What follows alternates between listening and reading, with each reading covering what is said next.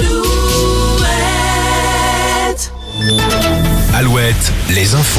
Les infos présentées aujourd'hui par Fabienne Lacroix. Bonjour Fabienne. Bonjour Nico, bonjour à tous. C'est d'abord la route avec des difficultés à prévoir aujourd'hui pour les retours de week-end de Pâques. hein. C'est dans un large quart nord-ouest que le trafic s'annonce le plus chargé, notamment cet après-midi. Euh, Prudence et patience au volant. Euh, Sur la côte morbihanaise, toujours aucune trace ce matin de l'adolescent de 14 ans porté disparu depuis hier après-midi euh, sur la commune de Guidel. Le jeune garçon était en train de se baigner quand il aurait été emporté par le courant.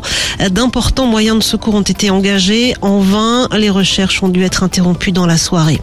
À Marseille, les secours sont toujours à pied d'œuvre, hein, plus de 30 heures après l'effondrement d'un immeuble du centre-ville. Deux corps ont été extraits ces dernières heures des décombres. Six autres personnes sont toujours portées disparues. Et puis en Loire-Atlantique, un homme placé hier soir en détention provisoire. Ce quadragénaire a été mis en examen pour tentative de meurtre. Il est soupçonné d'avoir poignardé un autre homme mercredi dernier à Nord-sur-Erdre. La victime avait dû être hospitalisée. Les sports avec le rugby et une deuxième demi-finale de Champions Cup consécutive pour le Stade Rochelet. Les jaunes et noirs tenants du titre affronteront les Anglais d'Exeter le 30 avril prochain à Bordeaux. Les places pour cette rencontre seront mises en vente à partir de demain matin. En volée, la deuxième manche ce soir des quarts de finale des playoffs. Tours qui a remporté la première manche accueille Montpellier.